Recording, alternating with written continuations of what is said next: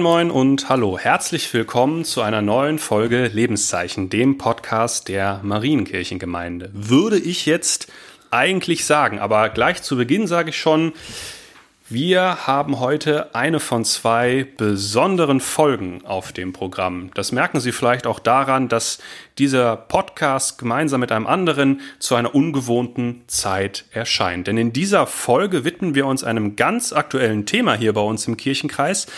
Denn wir machen Podcasts mit den beiden Herren, die sich für, den, für das Amt des Superintendenten hier im Kirchenkreis beworben haben. Und deswegen sitze ich natürlich nicht alleine hier, sondern bei mir ist wieder Eike Schäfer, Presbyter der Marienkirchengemeinde und Techniker dieses Podcasts. Hallo Eike. Hallo Simon. Und Dr. Albrecht Phillips, einer der Bewerber auf die Stelle des Superintendenten. Herr Phillips, schön, dass Sie da sind. Ja, hallo, ich freue mich auch sehr, dass ich hier bin. Ganz toll. Vielen Dank für die nette Begrüßung und Vorstellung. Bevor wir einsteigen in das Inhaltliche und alles, was sonst noch wichtig ist, Eike, erzähl uns doch einmal, wie immer am Anfang, ob es jetzt noch eine Sache vorab gibt, die wichtig für unsere Hörerinnen und Hörer ist, zu wissen. Gar nicht. Alles, was wir geplant haben, hast du gerade erzählt. Also, Aber ein Datum gibt es noch, glaube ich. Genau, ein Datum gibt es noch. Wie geht's weiter? Wir nehmen, Sie hören jetzt eine dieser zwei Sonderfolgen. In der anderen Folge ist Dr. Reimuth, der andere Kandidat, zu Gast. Ähm, und am 19.08. wird dann gewählt und dann entscheidet die Synode, wer neuer Superintendent des Kirchenkreises Herford wird.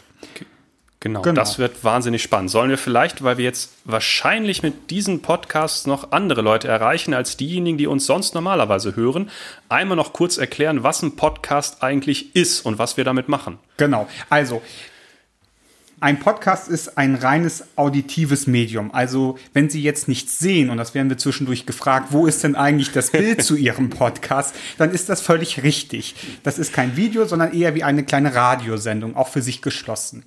Und wir beide, Simon, du und ich, wir laden uns alle zwei Wochen einen Gast ein und sprechen mit ihm über ein besonderes Thema, über ein kirchliches oder religiöses Thema und über die Aufgabe und Beruf, die unser Gast macht. Heute sind Sie unser Gast, Herr Dr. Phillips. Und das Thema des Podcasts jetzt mit Ihnen und auch mit Herrn Dr. Reimuth ist das Glaubensbekenntnis. Eins der wichtigsten Themen und vielleicht auch prägendsten Themen auch im Gottesdienst. Sie werden feststellen, dass die Fragen in diesen beiden Podcasts bis auf eine identisch sind. Hm. Und, ich, und mehr gibt es auch gar nicht anzusagen. Ich glaube, wir können dann einfach so direkt starten. Und zuallererst würde ich Sie bitten, Herr Dr. Philipp, sich einfach mal vorzustellen und mal zu erzählen, was Sie bisher gemacht haben und wie Ihr Weg bisher aussah. Ja, Herr Schäfer, Herr Hellebrecht, herzlichen Dank für diese Vorstellung und Einladung. Ich finde das ein ganz wunderbares Format, das Sie gewählt haben, um äh, für die Superintendentenwahl nochmal eine Vorstellung zu ermöglichen. Die Synodalversammlung ist ja jetzt schon ein paar Wochen her.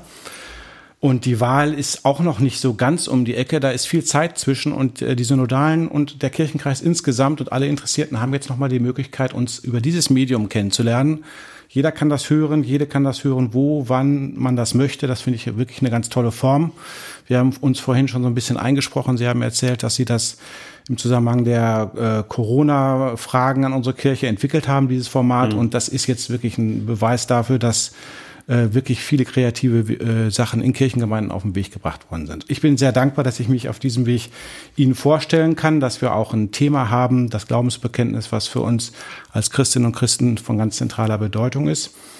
Und äh, jetzt gefragt, wer ich so bin als Person, wo ich herkomme, was ich vorher gemacht habe, erzähle ich gerne ein bisschen dazu. Also mein Name ist Albrecht Phillips, ich bin 49 Jahre alt und ich bin in Dortmund aufgewachsen, im schönen Dortmund, im Dortmunder Süden. Ich habe dort okay. auch Abitur gemacht in Dortmund, am Stadtgymnasium, einem humanistischen Gymnasium.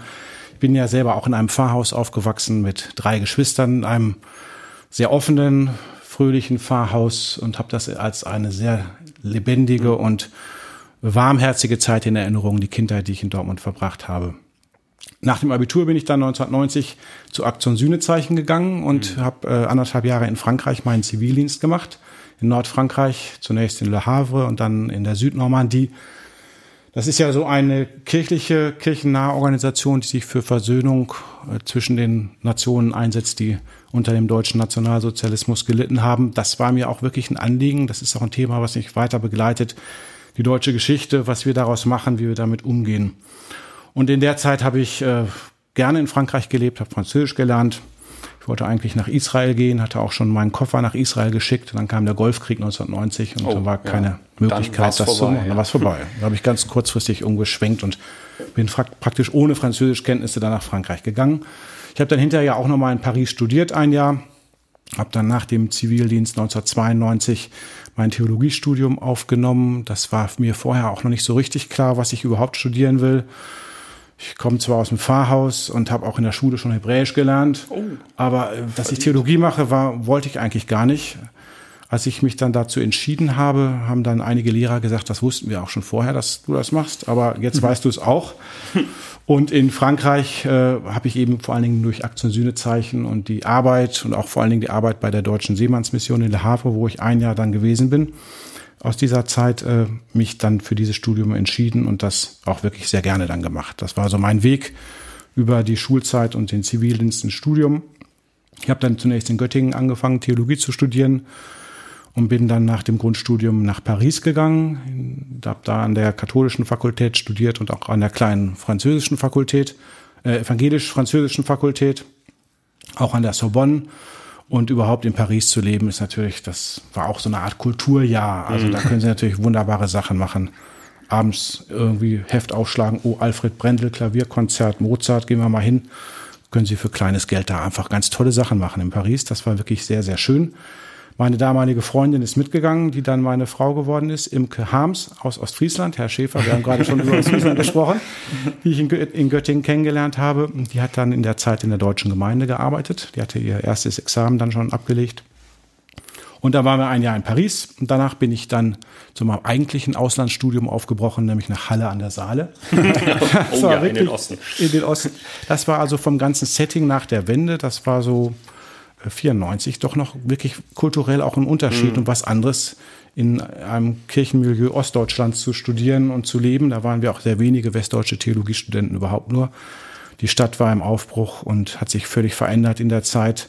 Und das war ein sehr interessantes und prägendes Studienjahr in Halle an der Saale. Und danach bin ich dann nach Münster gegangen, habe Münster nochmal das Studium abgerundet, Examen gemacht, dann 1998 und das war ja so die Zeit für uns in der Westfälischen Kirche, wo viele äh, nicht in den kirchlichen Dienst übernommen mhm. wurden. Ich gibt ja auch hier im Kirchenkreis einige aus der Generation, mit denen ich auch noch im Kontakt bin. Das war eine schwierige Zeit für uns als junge Theologen. Wir wollten natürlich gerne in den Vikariatsdienst und auch in den Fahrdienst. Klar. Und das äh, hat sich dann für mich relativ schnell ergeben. Äh, 1998 im Herbst habe ich das Vikariat in Unna, im Kirchenkreis Unna in Kamen, Heeren, Werve begonnen und äh, dann sind wir auch nach Heeren gezogen, so eine äh, kleine Kirchengemeinde am Rand des Ruhrgebiets mit einem kleinen Wasserschloss und einer schönen Kirche. Heerenwerbe war dann das Vikariat. Ich hatte einen guten Mentor, der mich äh, wirklich gut auf den Weg der Gemeindearbeit gebracht hat, Herbert Ritter. Das war ein eine, Ritterschlag. Ein Ritterschlag im wahrsten Sinne des Wortes. Äh, in Schlossnähe mit dieser alten Schlosskirche. Wir hatten dann auch schon ein Kind, unser ältester Sohn ist 1998 geboren und der zweite ist dann in Heeren geboren, der Sönke, der wird heute 20 Jahre alt. Ich komme ja praktisch direkt vom Kaffee trinken jetzt. und äh, das war eine interessante, lehrreiche, wichtige Zeit, das Vikariat. Und danach bin ich dann für drei Jahre im Landeskirchenamt in Bielefeld gewesen und habe bei unserem Präses im Büro mitgearbeitet, bei Präses Sorg. Hm. Da, da war ich sogenannter Präsidialvikar, also Pfarrer im Entsendungsdienst dreieinhalb Jahre war das, glaube ich, ja, dreieinhalb Jahre war das. Eine sehr lehrreiche Zeit mit vielen Begegnungen innerhalb der Westfälischen Kirche. Ich habe da viele Verbindungen geschlossen, die ich heute noch habe und vielen Reisen auch ins Ausland. Wir sind zum Beispiel auch beim Papst gewesen, äh, beim Ratzinger, Kardinal Ratzinger, der damals noch Kardinal war, als wir die Valdenser besuchten in hm, Italien, in Norditalien und Rom und auch in Sizilien. Habe ich äh, den Präses, zunächst Präses Sorg und dann auch Präses Bus auf den Reisen begleitet, die Arbeit begleitet, vorbereitet, nachbereitet. So eine Referententätigkeit. Manchmal so ein bisschen salopp sage ich immer, ich habe die, die Tasche des Präses getragen und auch manchmal gefüllt und ausgewertet. Es war eine unheimlich lehrreiche und schöne Zeit im Landeskirchenamt. Aber so nach drei Jahren war es dann auch gut. Unser ältester Sohn kam dann in die Schule äh, und dann ging es auf die Suche nach einer Fahrstelle, was damals nicht so einfach war. 2004 bin ich dann als Gemeindepfarrer in Ochtrup gewählt worden. Das ist eine Kleinstadt im Münsterland an der holländischen Grenze, also ganz das andere westliche Ende von Nordrhein-Westfalen im Kirchenkreis Steinfurt. Und äh, seit 2004 war ich dann für zwölf Jahre Gemeindepfarrer in Ochtrup-Metelen. Das hat, ist eine Einfahrstellengemeinde mit etwa 3000 Gemeindegliedern, zwei Kirchen und Gemeindehäusern. Eine sehr lebendige, schöne kleine Diaspora-Gemeinde in einem mhm. netten Städtchen. Ich habe das sehr, sehr gerne gemacht, die Gemeindezeit. Das war natürlich auch so die Zeit der Familie. In Bielefeld ist unser dritter Sohn geboren worden. Mit dem sind wir dann zu fünf nach Ochtrup gezogen und 2005 wurde dann auch unser vierter Sohn geboren, der Jakob, äh, so dass wir dann auch als Familie komplett waren und wie das so ist, im Pfarramt jung anzufangen, die Sachen anzupacken, die Gemeinde mit dem Presbyterium zu gestalten und zu entwickeln. Das war eine sehr schöne Gemeindezeit. Fünf Jahre von diesen zwölf Jahren habe ich mir die Fahrstelle mit meiner Frau Imke geteilt. Und seitdem ich aus der Fahrstelle ausgeschieden bin im September 2016 und nach Hannover gewechselt habe in eine Dienststelle, von der ich gleich noch erzählen kann, ist meine Frau Gemeindefahrerin in Ochtrup in der Fahrstelle. Und wir haben weiter unseren Familienmittelpunkt auch dort. Und jetzt bin ich seit 2016, seit September 2016 im Kirchenamt der EKD in Hannover als Referent tätig, als Oberkirchenrat und äh, bin dort in einem Referat, das sich mit verschiedenen übergemeindlichen Kirchenaufgaben beschäftigt. Unsere Kirche ist ja so strukturiert, dass sie zum einen die Gemeinde- und Kirchenkreisebene hat und die Landeskirche, dass sie aber eben auch eine übergeordnete Behörde kann man fast nicht sagen, denn es ist nicht wirklich eine weisungsberechtigte Behörde, sondern es ist sozusagen der Dachverband der evangelischen Kirchen in Deutschland. Und äh, dort arbeite ich und habe Verantwortung für verschiedene Referate und Aufgaben, auch für die Öffentlichkeitsarbeit der UEK, die Union Evangelischer Kirchen. Das ist die alte EKU, die alte preußische Kirche, mhm. äh, die noch als ein Referat oder eine Abteilung, kann man sagen, innerhalb des Kirchenamtes der EKD äh, unterwegs ist und die Arbeit fortführt, die aus dieser Geschichte stammen. Und kann mal ein Beispiel sagen. Also die UEK ist Rechtsnachfolgerin aller im Osten untergegangenen Kirchengemeinden, die mal hm. zu Preußen gehörten, also die Gebiete, die heute zu Polen und zu Russland gehören. Und äh, viele Kirchengemeinden aus dem Osten haben äh, Gegenstände mitgebracht auf der Flucht und Vertreibung und die, all diese Gegenstände sind sozusagen im Eigentum der UEK. Zum Teil geht es jetzt auch um Rückführung nach Polen, etwa nach Danzig von wertvollen Kunstgegenständen das machen wir zum Teil und geben diese Sachen zurück. Das geht dann auch mit dem Auswärtigen Amt und ist mit vielen äh, Prozessen verbunden. Äh, da gibt es zum Beispiel einen sehr wertvollen Danziger Paramentenschatz, der ursprünglich mhm. aus der Marienkirche in Danzig stammt und der von Gemeindegliedern mitgenommen worden ist. Das ist wirklich eine unvorstellbar wertvolle Textilsammlung aus dem 13. Jahrhundert, die jetzt im St. Ann Museum in Lübeck verwahrt und ausgestellt wird. Diesen Schatz zu verwalten, auszustellen mit dem Museum zusammen äh, das ist Aufgabe der UEK und da arbeite ich zum Beispiel dran. Okay, spannend. Ah, das ist eine interessante, schöne Tätigkeit. Es hm. fehlt mir so ein bisschen manchmal der Gemeindebezug. Hm. Und äh, deshalb äh, ist vielleicht auch so die Motivation zur Bewerbung in eine Verantwortung mit mehr Kirchenkreis, Gemeindenähe für mich auch ausschlaggebend gewesen. Darüber können wir wahrscheinlich später noch mal ein bisschen genauer reden. Das wäre genau meine Anschlussfrage. Was war jetzt der Impuls heraus, dass Sie sagen, aus, aus dieser Tätigkeit sich nochmal auf den Weg zu machen, eine neue Aufgabe? Was? Ja. Mhm. Also ich meine, diese Stellen bei der EKD sind alle zeitlich begrenzt. Ich bin für sechs Jahre zunächst da äh, in diese Stelle äh, aus der Westfälischen Kirche ausgeschieden. Man kann dann auch verlängern, aber in der Regel sind das sozusagen so Durchlaufstellen. Die Referenten Kirchenamt der EKD wechseln nach einer gewissen Zeit in andere kirchliche Aufgaben. Ich habe mich hier auf die Stelle als Superintendent beworben, weil ich gerne Superintendent im Kirchenkreis Herford werden möchte, weil ich das mhm. als eine sehr reizvolle, interessante Tätigkeit äh, erachte und auch in der Vorbereitung für diesen, für diese Bewerbung so kennengelernt habe. Ich habe Herford als einen sehr geprägten, sehr gut aufgestellten Kirchenkreis kennengelernt der ähm, wirklich so zum evangelischen Kernland der westfälischen Kirche gehört. das kann, das stimmt.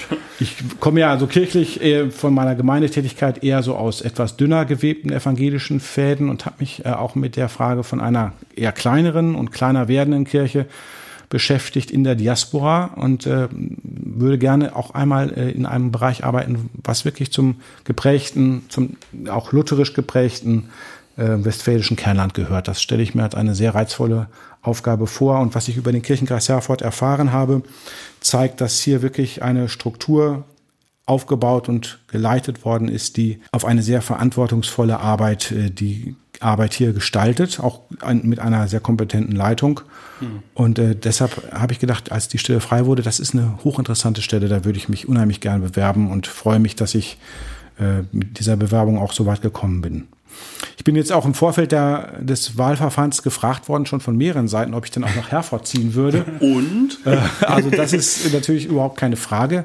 Im Falle, dass mich die Synode für diese Stelle wählen würde, würden wir als Familie sehr gerne nach Herford ziehen. Auch meine Frau würde ihre Fahrstelle in Ochtrup aufgeben und sich um eine andere Tätigkeit hier im Kirchenkreis oder in der Region bemühen. Das ist natürlich noch offen. Und die dann zugewiesene Dienstwohnung würden wir gerne beziehen. Also wir möchten gerne nach Herford übersiedeln, nach Herford ziehen und hier auch ansässig werden. Das ist auch ganz zwingende Voraussetzung, um so einen Leitungsdienst im Kirchenkreis überhaupt ausfüllen zu können. Da müssen Sie vor Ort sein.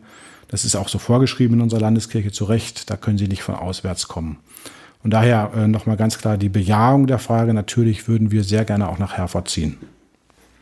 Super. Das wird dann viele auf jeden Fall beruhigen, weil ich glaube, Sie haben erzählt, diese Frage haben Sie häufiger gestellt bekommen. Ja, die haben mir in der Tat, habe ich die häufiger gehört nach der Vorstellung vor der Synodalversammlung, ob das denn auch damit verbunden wäre. Ja, deshalb würde ich es gerne hier nochmal so ansprechen. Naja, Sie waren ja jetzt auch viele Jahre mit Ochtrup also eng verbunden und sind es ja auch noch. Aber jetzt haben Sie viel davon berichtet, was Ihren beruflichen Werdegang, was machen Sie dann mal zum Abschalten und in Ihrer Freizeit? Also der, was macht der Privatmensch, Dr. Albrecht Philipps? Ja, das ist wichtig und das ist auch wichtig natürlich, dass man auch privat und persönlich irgendwie das Berufliche ausgleicht. Also ich bin jetzt ja auch in meiner neuen Tätigkeit sehr viel unterwegs oder vor der Corona-Krise noch viel mehr unterwegs auf Dienstreisen oder eben auch pendeln zwischen meinem Heimatort, Heimatort und der Dienststelle in Hannover. Was ich so privat mache, ich bin also jemand, der auch wirklich ein Familienmensch ist. Mit vier Söhnen sind sie als Vater natürlich auch gefordert und gefragt. Das habe ich auch vor allen Dingen, als die Jungs klein waren, sehr gerne gemacht. Das war auch eine Motivation, meine Fahrstelle mal um eine halbe Stelle zu reduzieren und mhm. bisschen mehr Zeit für die heranwachsenden Jungen zu haben. Da war mir auch die Rolle als Vater sehr wichtig. Ich erinnere mich noch so an eine Situation in der Grundschule. Da habe ich Schulgottesdienst gemacht, das habe ich regelmäßig gemacht in den Grundschulen.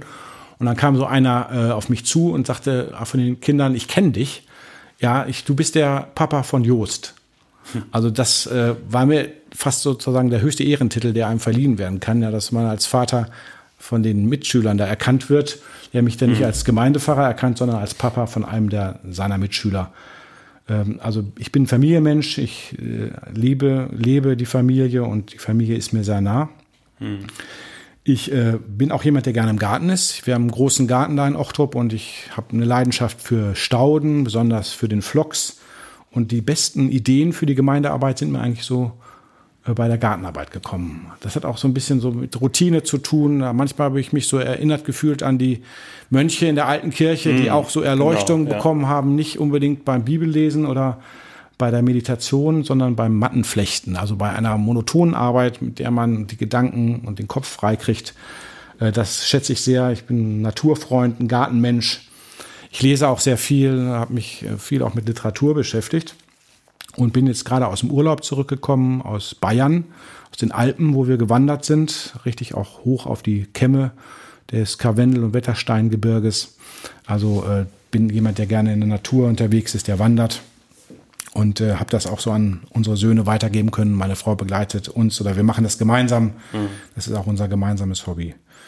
In der Regel jogge ich morgens eine halbe Stunde, bevor der Tag beginnt. Das ist so mein Tageseinstieg, auch so als Ausgleich zur Tätigkeit, die am Schreibtisch stattfindet. Mhm.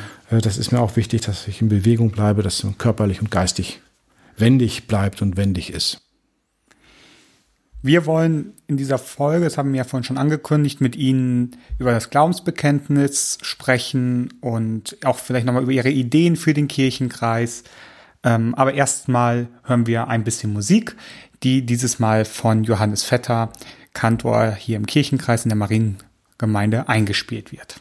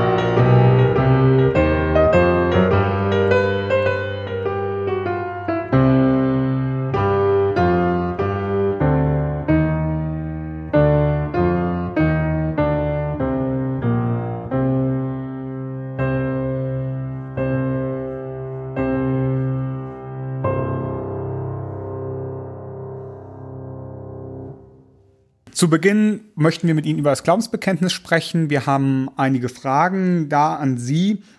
Ähm, aber bevor wir in der Regel über ein Thema oder über einen Text sprechen, hören wir ihn einmal. Und das machen wir auch mhm. jetzt. Einmal nochmal, auch wenn es wahrscheinlich vielen Hörern oder allen Hörern geläufig ist, einmal das apostolische Glaubensbekenntnis.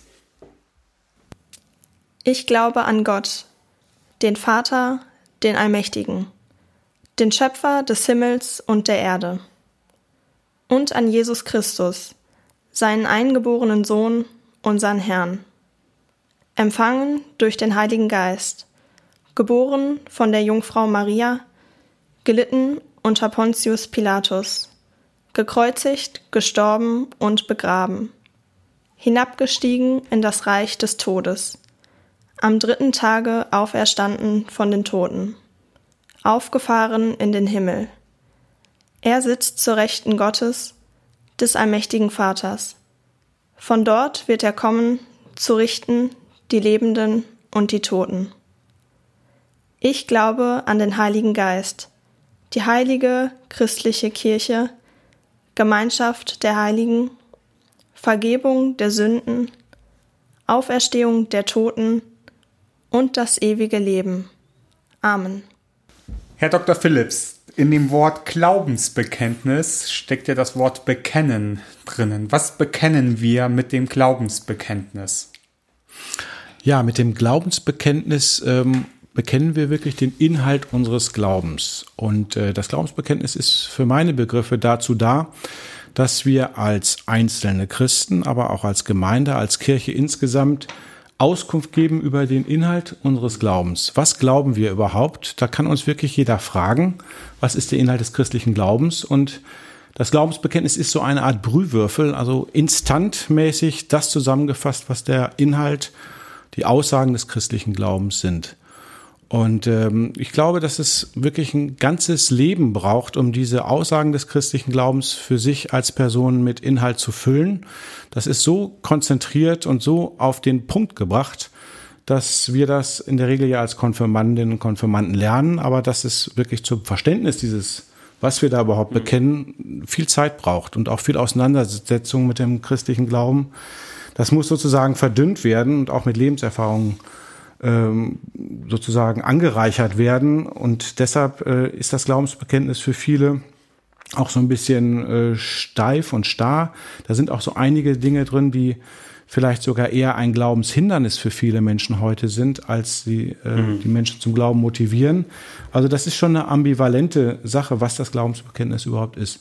Ich möchte mal ein Beispiel sagen.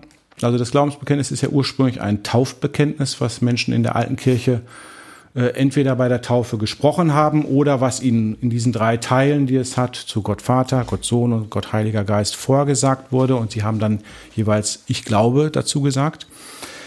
Und äh, als der christliche Glaube im Römischen Reich sich so weit installiert hatte und ausgebreitet hatte, dass er äh, schon flächenmäßig weit verbreitet war und der Kaiser, der römische Kaiser Konstantin selber Christ geworden ist, der erste christliche Kaiser und mhm. das Christentum auch zur Staatsreligion machte, auch da war es so, dass Erwachsene getauft wurden und nicht Kinder wie heute, und mhm. dass die das gesprochen haben. Und dieser Kaiser Konstantin selber ist erst auf dem Sterbebett getauft worden. Also am Ende seines Lebens, da war im Grunde das gesamte Leben eine Vorbereitung äh, auf dieses Glaubensbekenntnis und auf das Sakrament der Taufe. Ähm, und dann hat er dieses Bekenntnis zu Jesus Christus selber erst für sich so formuliert. Also, wie gesagt, das Glaubensbekenntnis braucht, glaube ich, Zeit. Es glaub, braucht auch bei mir Zeit um sich mit Leben zu füllen und in seiner Stärke zu entfalten. Äh, die Aussagen der Bibel über den christlichen Glauben sind ja vielfältig und auch zum Teil unterschiedlich und sich widersprechend. Mhm. Und das Glaubensbekenntnis verbindet das und äh, formt auch eine Gemeinschaft, eine Kirche zu einer Einheit. Ich möchte das mal mit einem Beispiel belegen. Was sind die Aussagen äh, über die Auferstehung der Toten, die wir im Glaubensbekenntnis ja so formulieren? Ich glaube an die Auferstehung der Toten, sagen wir da ja. Äh, das ist im Neuen Testament unterschiedlich. Also Paulus sagt zum Beispiel, am Ende des Lebens werden wir alle hinweggeführt. An einer anderen Stelle sagt Paulus, wir werden alle verwandelt. Mhm. Jesus sagt im Lukas-Evangelium zu dem, der mit ihm gekreuzigt wird, diese beiden Schächer am Kreuz, Sie kennen die Geschichte, mhm. der eine verspottet ihn, der andere bekennt sich am Ende seines Lebens zu Jesus als dem Sohn Gottes und Jesus sagt zu ihm, heute wirst du mit mir im Paradies sein. Also da ist offensichtlich die Vorstellung, dass man sofort nach dem eigenen Tod in, den, in die Ewigkeit, in das Paradies hineingeht. Das Matthäus-Evangelium sagt was völlig anderes. Da werden die Toten erst am Ende der Zeit auferweckt, dann wird es ein Gericht geben, dann werden die Werke gewogen, ob man sich gut oder schlecht verhalten hat. Es wird geschieden zur Rechten und zur Linken mhm. und nur einige werden in die Herrlichkeit Gottes ein, äh, aufgehen. Also es gibt im Neuen Testament, weil es eben unterschiedliche Gemeinden von Anfang an gegeben hat, die auch unterschiedliche Theologien hatten, unterschiedliche Vorstellungen und das Glaubensbekenntnis verbindet diese Vorstellungen, indem in einer gewissen Offenheit formuliert wird, äh, dass wir an die Auferstehung der Toten glauben. Aber wie das genau aussieht, das muss jeder, jede Christin für sich selber füllen und auch verstehen. Das kann man nicht für alle einheitlich in einer festen Form zum Ausdruck bringen. Es gibt ähm, im Neuen Testament bei Paulus dafür eine Formulierung und Paulus nennt das im Blick auf die Auferstehung in seiner ganzen Unterschiedlichkeit, die er je auf Gemeindesituationen so anpassen kann, nennt er das in Christus sein. Das ist das mhm. Entscheidende, in Christus sein. Und ich glaube, dass das genau. äh, auch für uns als Glaubende das Entscheidende ist, wie wir uns unser Leben als Christen auf dieser Welt und auch danach vorstellen. Das Entscheidende ist dieses, sind wir in Christus, sind wir eine neue Kreatur und ähm, Paulus verwendet das so immer wieder in seinen Briefen. Aber wie das genau aussieht, ob wir dann hinweggeführt werden, ob wir verwandelt werden, ob das noch Zeit braucht oder gleich geschieht, das ist eben sehr unterschiedlich. Und äh, für mich ist das ein Hinweis auf Vielfalt und Pluralität schon in den Anfangsdokumenten des christlichen Glaubens, nämlich in der Bibel selbst. Deshalb müssen wir auch heute keine Angst haben vor verschiedenen Glaubensausrichtungen und verschiedenen Glaubensvorstellungen, sondern wir dürfen und sollen das eher als eine Bereicherung und als einen großen Schatz empfinden, dass es da eben verschiedene Zugänge, verschiedene Auffassungen und Auslegungen gibt. Das muss nicht auf einen, über einen Kamm geschert werden, sondern die große Vielfalt, auch die große evangelische Vielfalt, die wir ja haben und die wir immer wieder betonen, die ist nicht etwas, was zu überwinden ist, sondern das ist etwas, was zu fördern ist und zu unterstützen mhm. ist. Das hat auch viel mit meinen Vorstellungen von geistlicher Leitung zu tun und auch der Leitungsaufgabe, um die ich mich hier im Kirchenkreis Herford bewerbe und bemühe. Ich würde mich dafür stark machen, dass die Vielfalt und die Pluralität im äh, christlichen Glauben und in der evangelischen Kirche etwas ist, was äh, der Moderne und unserer Zeit vollkommen entspricht, die uns auch stark macht in unserer Zeit äh, überhaupt den christlichen Glauben weiterzusagen. Jemand hat mal gesagt, die Reformation ist Pluralisierung des Christentums. Das, glaube ich, ist wirklich so. Es geht nicht um eine Vereinheitlichung, es geht auch nicht um eine Engführung, sondern es geht um eine Vielfalt, die von Anfang an da ist in der Theologie, in den Gemeindeformen, die äh, um der Ökumene und der Gemeinschaft willen im Glaubensbekenntnis an manchen Stellen äh, in einer großen Offenheit vereinheitlicht wird die aber nicht dazu führen muss, dass wir alle das Gleiche glauben müssen und alle das Gleiche machen müssen. Damit sind wir eigentlich schon mitten in einem Thema, das gerade unsere, unsere Zeit und unsere Kirche in Atem hält. Wir haben es gerade eben schon so ein, so ein bisschen gestriffen. Ne? Also vor kurzer Zeit hat ja die EKD elf Leitfragen zur, zur Kirche von morgen quasi veröffentlicht und ist da ja auf einem relativ ähnlichen Ton, wie Sie es gerade skizziert haben. Es geht um Individualität und Pluralismus. Passt da eigentlich ein Glaubensbekenntnis in diese Zeit noch rein? Weil viele Stolpersteine, das haben Sie ja auch kurz gesagt, finden wir ja. Die Auferstehung der Toten ist eine Sache, da gehen viele Leute, die ich zumindestens ähm, kenne und mit denen ich drüber gesprochen habe, noch d'accord. Aber so eine große Sache, wo eigentlich gefühlt die meisten Christinnen und Christen, die das Glaubensbekenntnis jeden Sonntag mitbeten, immer so im, im Geiste ein Kreuz machen, ist der Moment, wo es um die Jungfrauengeburt geht. Ne? Im Glaubensbekenntnis sagen wir geboren von der Jungfrau Maria und eigentlich alle, die ich gefragt habe, die sagen, ja, vielleicht auch nicht. Deswegen vielleicht die Frage mal, die provokante Frage an Sie, passt es eigentlich noch in unsere Zeit, dass wir gemeinsam etwas bekennen oder wird es Zeit, dass wir ein neues Glaubensbekenntnis für unsere Zeit finden, wo halt solche Sachen nicht mehr so dogmatisch vorgegeben sind, sage ich mal, sondern wo mit solchen Glaubensinhalten anders umgegangen wird? Also ich glaube schon, dass Bekenntnisse immer auch zeitgebunden sind und es hat ja in der mhm. Entwicklung der Kirche auch immer wieder Neuformulierungen von Bekenntnissen gegeben. Barmer Theologische Erklärung, Leuenberger mhm. Concordia in den 70er Jahren, aber auch im Blick auf Nationalsozialismus eben die Barmer Theologische Erklärung. Ich glaube, wir sind unserer Gesellschaft schon schuldig, wirklich Auskunft darüber zu geben, was glaubt ihr eigentlich als Christen?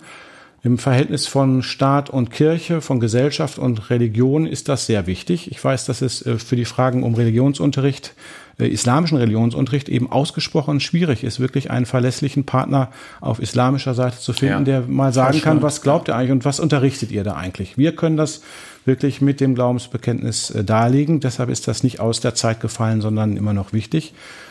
Und äh, es geht natürlich auch um eine gewisse Einheit der Kirche, die auch im Neuen Testament, zum Beispiel im Johannesevangelium, im hohen priesterlichen Gebet sagt mhm. Jesus, ich möchte, dass ihr eins seid, damit die Welt glaubt, dass mich Gott gesandt hat. Also die, die Unterscheidung und auch die Konflikte bis hin zu Kriegen der christlichen Konfessionen, die wir ja auch in unserer Zeit noch kennen, Denken Sie an den Nordirland-Konflikt, die schwächt natürlich auch mhm. das Glaubenszeugnis der Christenheit oder der einzelnen Christen. Es geht auch um eine ökumenische Verbundenheit, verbunden in Vielfalt. Ähm, also es geht schon auch um das gemeinsam Christliche. Und das zu betonen ist wichtig. Und dafür ist so ein Glaubensbekenntnis, auch wenn es aus dem ersten Jahrhunderten kommt, immer noch tragfähig. Da kann man sich wirklich auf den kleinsten gemeinsamen Nenner an vielen Stellen auch einigen, obwohl das apostolische Glaubensbekenntnis da gar nicht das ganz verbindende Dokument ist. Da gibt es noch ältere, die mhm. auch in der Ostkirche, in der Orthodoxie noch mitgetragen wird. Das ist ja bei diesem nicht der Fall. Aber tatsächlich ist es so, dass uns modernen Menschen, die wir wirklich auch Erklärungen wollen und äh, verstehen wollen, was wir so sagen. Sie haben gesagt, Herr Hildebrecht, äh, Menschen beten das Glaubensbekenntnis. Es ist ja in der Tat für viele so etwas wie ein Gebet, wo mhm. es gar kein Gebet ist. Aber die Haltung im Gottesdienst, dass man dazu die Hände faltet und die Augen schließt, das mhm. ist oft auch wirklich wie ein Gebet etwas sehr Innerliches. Und wenn man dann so sagt, ich glaube an die Jungfrau Maria, geboren Jesus Christus, geboren von der Jungfrau Maria, passt das noch in unsere Zeit? Ist das so ein Überbleibsel, da kann keiner mehr mitgehen? Ich weiß, dass das schwierig ist. Wir haben natürlich als Theologen auch gelernt zu gucken, was wird damit überhaupt gesagt? Warum genau. wird da gesagt, geboren von der Jungfrau Maria? Was ist der Inhalt oder was ist der, der Sinn dieser Aussage? Und äh, erstaunlicherweise ist es so, dass gerade die Rede von der Jungfrauengeburt das Moment ist, was äh, die Menschlichkeit Jesu hm. zum Ausdruck bringen will. Ähm, dass Jesus ein wirklicher Mensch gewesen ist. Das ist nicht, wie es äh, in einigen christlichen Kirchen am Anfang war, gesagt wurde, das war nur so ein Geist, der hatte gar keinen echten Leib, das waren die Gnostiker. Hm. Der hat nur so zum Schein ist er über die Welt geschwebt der ist auch gar nicht wirklich am Kreuz gestorben und der ist auch nicht mit seinem Leib auferstanden. Das war nur so ein Geistleib. Die Scheinleibdebatte, ja. Scheinleibdebatte. Gegen diese äh, Formulierung wendet sich diese Aussage, dass Jesus wirklich eine Mutter hatte, die ihn geboren hat. Da gibt es sogar Zeugen, das waren die Hirten. Die, es gibt auch einen Ort, das ist Bethlehem gewesen. Mhm. Also der ist wirklich ein Mensch wie du und ich gewesen. Warum ist das so wichtig? Weil nur durch diese Menschlichkeit Jesu die Solidarität und das Nahsein Gottes mit uns Menschen heute, mit unseren Konflikten und auch mit unserer Sterblichkeit, auch mit dem, was zu unserem Leben dazugehört, nämlich Krankheit und Elend, mhm. Dass Gottes Nähe ähm, in diesen Abgründen des Lebens da ist, dass Gott das selber als Mensch einmal erlebt hat, nämlich in Jesus Christus und sogar überwunden hat, indem er von den Toten wieder auferstanden ist. Das zu formulieren und das auszudrücken war den ersten Christen so wichtig, dass sie es über diese Form der Jungfrauengeburt gemacht haben. Das war übrigens gar nicht so ungewöhnlich und den antiken Menschen gar nicht so unverständlich. Es mhm. wurde an vielen Stellen gesagt, dass jemand äh, eine Jungfrau zur Mutter hatte oder ein Sohn Gottes ist. Es wurde zum Beispiel im hellenistischen, griechischen Bereich gesagt, dass die Zeus-Söhne Perses und Herakles Söhne äh, Gottes sind und von göttlicher Herkunft sind. Das war gar nicht so ungeläufig. Ob das jetzt so im biologischen, medizinischen Sinne wirklich Jungfrau gewesen ist, das ist, glaube ich, nicht der springende Punkt. Hm. Denn ähm, es ist auch gar nicht so, also Luther übersetzt natürlich Jungfrau, aber das Wort, was da eigentlich steht, nämlich das Wort Alma, das ist das hebräische Wort dafür, hm. bedeutet, dass äh, Maria eine junge Frau gewesen hm. ist. Also das heißt eine Frau, die noch kein Kind vorher hatte. Das wird ja nur bei Matthäus und bei Lukas überhaupt berichtet, dass äh, Maria eine Jungfrau war und Matthäus ist jemand, der immer wieder in seinem Evangelium davon erzählt, dass etwas erfüllt worden ist. Wie die Propheten das gesagt haben, so erfüllt sich das in Jesus Christus. Das schreibt er immer wieder. Darum, damit erfüllt wurde, was der Prophet Jesaja gesagt hat. Deshalb ist Jesus geboren. Und das Zitat aus Jesaja 7, da wird nämlich, sagt der Prophet Jesaja, eine junge Frau, da fällt dieses Wort Alma, eine junge Frau wird schwanger und wird einen Sohn gebären und du sollst ihm den Namen Immanuel geben. Mhm. Und das greift Matthäus auf und sagt, diese junge Frau ist Maria gewesen. Das Kind ist Jesus, das ist der Immanuel, das ist der Sohn Gottes und äh, das hat sich alles erfüllt, was der Jesaja da angekündigt hat, nämlich in Jesus Christus. Das ist der springende Punkt. Und äh, weder Lukas noch Matthäus haben daran gedacht, dass es wirklich eine Jungfrau gewesen ist, die so wie wir heute das Wort Jungfrau verstehen, sondern es ist hm. eher eine junge Frau gewesen. Da hat sich dann später in der Geschichte mit Augustin dann auch so diese Erbsündenlehre entwickelt hat und das auch so auf die Sexualität ein Fokus gelegt wurde, da hat sich dann auch die Frage nach der unbefleckten Empfängnis Marias, wie jetzt dann formuliert wurde, so gestellt und dann wurde das eben auch so biologisch verstanden. Ich glaube, dass die Aussage, Jesus ist von einer jungen Frau geboren worden, er ist wirklich ein Mensch gewesen, er hat wirklich dein und mein Lebensschicksal geteilt und sogar überwunden, dass das die Aussage ist, die mit dieser Jungfrau, hm. mit dieser Rede von der Jungfrau Maria äh, verbunden ist. Interessanterweise kommen ja nur zwei Menschen im Glaubensbekenntnis überhaupt vor, nämlich Maria und die steht am Anfang des Lebens und Pontius Pilatus, der ihn zum Tod verurteilt hat. Alle anderen, Petrus, die Jünger, Maria Magdalena, der Lazarus, den er den Toten auferweckt hat, die kommen nicht vor. Aber alle diese Namen und die Werke, die Jesus gemacht hat, die ja auch im Glaubensbekenntnis überhaupt nicht benannt werden, sind alle verbunden in dieser einen Person Marias. Die klingen da eigentlich alle mit an, nämlich mit diesem einen Menschen, der am Anfang äh, des Lebens von Jesus da gewesen ist, Maria. Und die starke Marienfrömmigkeit, die sich in den Kirchen des Westens, vor allen Dingen in der katholischen Kirche, gebildet hat, die ja übrigens auch hier in Herford eine große Rolle spielt. Denken in unserer wir, Gemeinde schon, ja. ja. In ihrer Gemeinde, genau. Also der älteste Marienwallfahrtsort nördlich der Alpen. Oh ja im 11. Jahrhundert. Also Maria ist einmal nördlich der Alpen unterwegs, ja, äh, überschreitet sozusagen die Grenze vom heiligen Italien und dann ist sie gleich auf dem Luppenberg in Herford. Ja, natürlich. Das wo, wo soll sie auch sonst hin? Ne? Also ich möchte das überhaupt gar nicht äh, ironisch äh, verstehen. Also um zu verstehen, was diese Marienfrömmigkeit des Mittelalters ähm, bewegt hat, ist das Verständnis wichtig, dass die Menschen äh, vor allen Dingen in Maria die Nähe Gottes zu den Menschen äh, empfunden haben, dass es wirklich eine Frau gewesen ist, die auch dann am Ende des Lebens von Jesus unter Schmerzen am Kreuz gestanden hat. Die Darstellung der Pietà, die den gestorbenen Christus im Arm hält, das ist Maria. Mhm. Das ist äh, für die Menschen eine unheimliche Trostkraft gewesen, aus der äh, in der Frömmigkeit, der Marienfrömmigkeit Menschen ja bis heute zehren. Und äh, dafür steht Maria, dafür steht dieser Mensch. Und das ist ähm, natürlich wichtig und das zeigt auch, wie äh, traditionsreich dieser Kirchenkreis Herford ist, äh, dass das hier in diesem Kirchenkreis eine Rolle gespielt hat. Ich habe im Internet gelesen, dass hier im Kirchenkreis auch mit der Legende, die mit diesem Kreuz im Baum und der weißen Taube, dass das ja auch aufgegriffen worden ist und als ein ökumenisches Fest vor einigen oh ja. Jahren hier in Herford gefeiert worden ist. Also Jesus ist, glaube ich, wirklich jemand, der von einer Frau geboren worden ist. Übrigens wird dann ja im Lukas-Evangelium erzählt, dass Jesus als Zwölfjähriger äh, mit seinen Eltern in den Tempel geht und dann verloren geht auf dieser großen Pilgerreise. Die Eltern suchen ihn und dann sagt Maria, das ist in Lukas 2, also direkt auch nach der Geburtsgeschichte, sagt Maria, dein Vater und ich haben dich mit Schmerzen gesucht. Hm. Ja, wer ist dein Vater? Das ist natürlich Josef mit gemeint. Natürlich, ja. Also da gibt's dann zumindest auf der literarischen Ebene irgendwie auch ein Widerspruch. Und Jesus sagt dann, ich, wieso, ich musste doch im Hause meines Vaters sein. Was habt ihr mich denn gesucht? Er meint damit seinen göttlichen Vater. Äh, so viel zur Vaterschaft äh, Jesu. Also mit der Jungfrauengeburt, wie gesagt, ich glaube, dass uns das Glaubensbekenntnis da keinen Knoten in den Kopf machen möchte, sondern dass sie uns, dass es uns damit etwas ganz Wesentliches über diese Person Jesu sagt, ist ja auch so das, was wir heute erleben. Menschen sagen, ja, es ist irgendwie so an den Geist kann ich glauben, es ist so was Spirituelles. Aber der christliche Glaube ist immer etwas, was wirklich haftbar gemacht wird an mhm. Orten, an Menschen, auch an Zeiten. Das ist im Neuen Testament ganz deutlich. Das ist in der Geschichte der Kirche so. Das sehen wir heute auch mit den Orten, die wir als Kirche haben und die Sie hier im Kirchenkreis Herford haben. Wie wichtig sind Orte und Menschen? Das spielt eine große Rolle.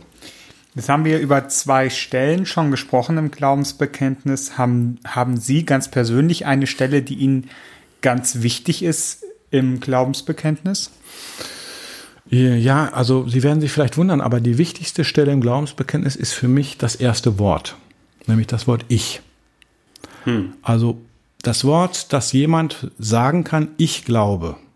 Das ist, glaube ich, das Entscheidende im Glaubensbekenntnis, dass der christliche Glaube und in seiner evangelischen Form äh, sich nur dadurch überhaupt äh, zur Sprache bringen kann, dass jemand das sagt und für sich annimmt.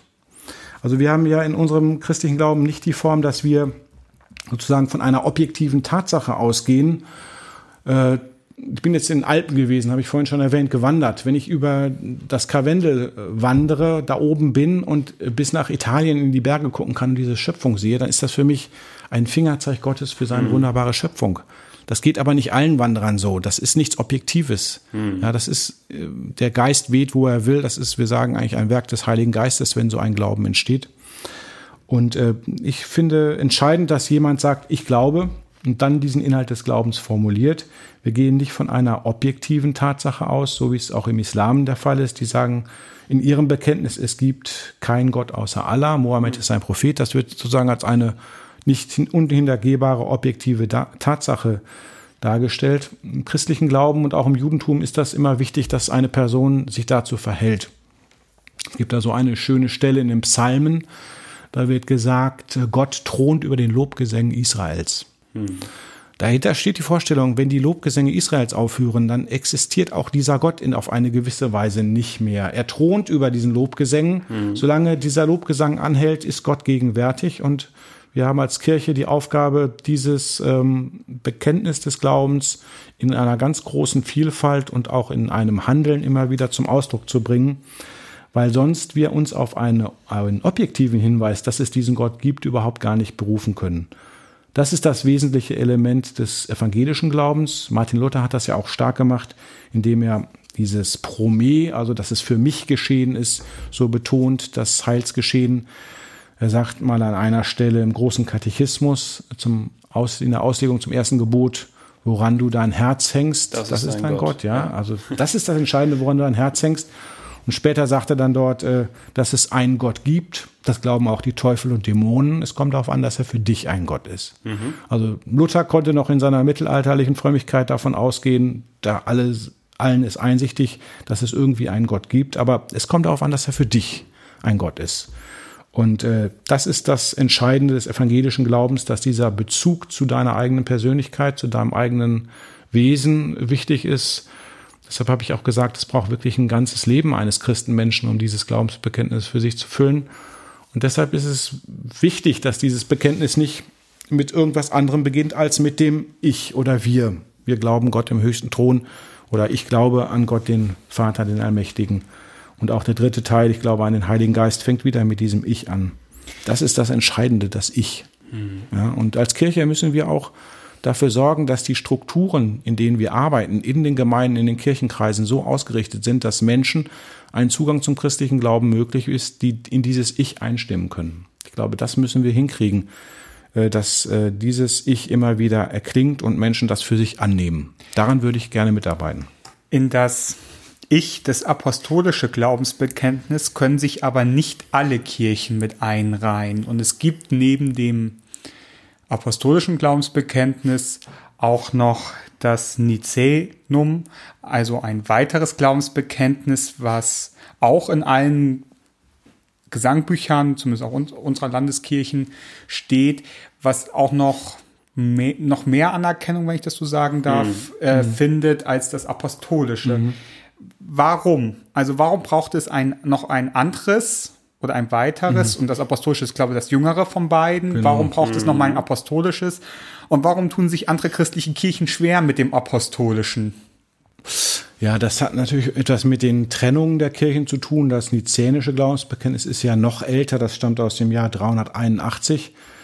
Ähm, das wird auch in den orthodoxen Kirchen, russisch-orthodox, griechisch-orthodoxen Kirchen und den anderen Kirchen des Ostens mitgesprochen. Das ist sozusagen das große ökumenische Dokument, mhm. das immer auch eine Rolle spielt, wenn es um das Verhältnis zur orthodoxen Kirche geht. Das ist ja ein angespanntes Verhältnis. Wir erleben das gerade äh, im Blick auf die Hagia Sophia in Istanbul. Ja. Also ja, diese genau. wunderbare Kirche mit dieser tollen Christus-Pantokrator-Darstellung, die jetzt äh, nach Jahrzehnten nachdem es ein Museum war, im säkularen türkischen Staat wieder zur Moschee erklärt wurde. Das ist die eigentliche Hauptkirche der Ostkirche gewesen, bis es, bis sie zum Islam, zum islamischen Gotteshaus wurde. Das ist natürlich für die Ostkirche eine ungemeine Provokation, dass der türkische Staat das mhm. wieder zu einer Moschee macht. Das ist auch eine sehr, sehr, eine große Kränkung. In Istanbul selber lebt ja der ökumenische Patriarch, also der Papst der Ostkirche der äh, das ähm, bedauert und als eine große Kränkung hinnimmt. Also Bekenntnisse sind immer sozusagen Konsenspapiere gewesen, wo man sich geeinigt hat, wie verstehen wir das überhaupt? Und mhm. das Nizänum ist noch eine sehr frühe Form und da ist es so, wie wir das auch so bei Definitionen machen. Wir können immer besser sagen, was man nicht ist, als was ist. Also in diesem nizänischen Glaubensbekenntnis wird zum Beispiel über, über Gott gesagt, er ist unendlich, er ist äh, ungeschaffen, er ist ähm, auch ohne Machteinschränkung, kann man immer besser erst in der negativen Formulierung das formulieren, als zu sagen, was ist denn Gott überhaupt? Wer bist du denn? Also das über die Definition, über die Abgrenzung ist das im Nizänum anders formuliert. Und das ist in der Tat das Glaubensbekenntnis, das bei uns ja auch an den hohen Feiertagen in den Gottesdiensten bekannt werden soll, das uns in einer noch größeren ökumenischen Gemeinschaft mit den Christen, mit der Weltchristenheit äh, verbindet. Oft werden die Bekenntnisse im Gottesdienst ja auch so eingeführt, mit der Gemeinschaft der Christen bekennen wir äh, oder mit der Gemeinschaft der Kirchen. Und das ist eben im Nizänum noch äh, besonders stark und besonders weit der Radius. Im Apostolikum, im apostolischen Glaubensbekenntnis ist das schon ein bisschen enger gefasst. Jetzt, jetzt haben wir über das Apostolische und ähm, das Nizänum gesprochen. Aber innerhalb der evangelischen Kirche besonders gibt es ja auch noch andere Bekenntnisse. Also ich denke an den großen und kleinen Katechismus, an den Heidelberger Katechismus, an die Barmer theologische Erklärung. Sie haben vorhin schon einmal ganz kurz erwähnt, die Leuenberger Konkordie. Ähm, welche hat für Sie jetzt ganz persönlich in die heutige Zeit die größte Strahlkraft und warum? Also die allergrößte Strahl Strahlkraft hat natürlich das erste und ursprünglichste Bekenntnis und das besteht nur aus zwei Worten. Das ist nämlich Jesus Christus. Das ist ja schon mhm. ein Bekenntnis.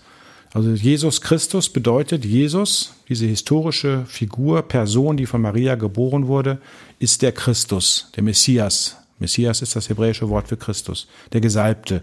Das ist den, auf den die Prophezeiungen des Alten Testamentes hindeuten und der in Jesus Christus Mensch geworden ist. Äh, das ist eigentlich das ursprünglichste Bekenntnis und das ist auch das basalste Bekenntnis, was alle Christen auf der Welt so mitsprechen könnten. Jesus ist dieser Christus. Es gibt ja übrigens auch eine kleine jüdische Minderheit, die messianischen oh ja, Juden, äh, die auch sagen, Jesus ist dieser Messias. Also das, da sind die Grenzen fast schon so ein bisschen über, im, im Übergang. Das ist eigentlich das Bekenntnis, was alle Christen verbindet. Wenn ich so nach meinem persönlichen Bekenntnis aus den Glaubensbekenntnissen von Ihnen gefragt werde, Herr Schäfer, dann würde ich sagen, besonders nahe ist mir die erste Frage aus dem Heidelberger Katechismus. Der, die erste Frage lautet, was ist dein einziger Trost im Leben und im Sterben? Also da wird wirklich das gesamte Leben umfasst. Was ist dein einziger Trost im Leben und im Sterben? Und die Antwort, dass ich mit Leib und Seele im Leben und im Sterben nicht mir, sondern meinem getreuen Heiland Jesus Christus gehöre. Und äh, das ist für mich eigentlich ein ganz starkes Motiv, äh, ein ganz starker Satz, dass wir uns nicht selbst gehören, sondern dass wir Jesus Christus nachfolgen und ihm gehören und ihm auch ähm, Verantwortung zu übergeben haben mit unserem Leben. Und dass wir in dem, was wir machen als Christen in unserem Leben, als Christen in unserem Leben in der Verantwortung vor Jesus Christus stehen, dem wir gehören und äh, mit Leib und Seele, also mit allem, was ich ausmache. Mhm. Mit meinem Körper, mit, auch mit dem, was ich denke und tue. Und das ist eine Aufgabe, das ist eben auch ein unheimlich großer Trost. Das hat auch mit Nachfolge Jesu zu tun. Das ist eigentlich das, was ich als das stärkste Argument oder den stärksten Trost aus den Bekenntnissen so mitnehme.